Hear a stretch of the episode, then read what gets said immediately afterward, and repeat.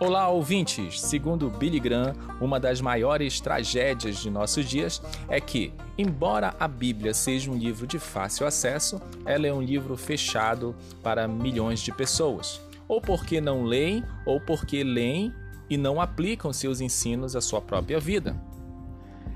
Este podcast ou esses episódios de podcast que vão dar uma noção geral sobre a palavra de Deus tornará a leitura da palavra de Deus e o estudo da Bíblia interessante e estimulante e muito útil para você.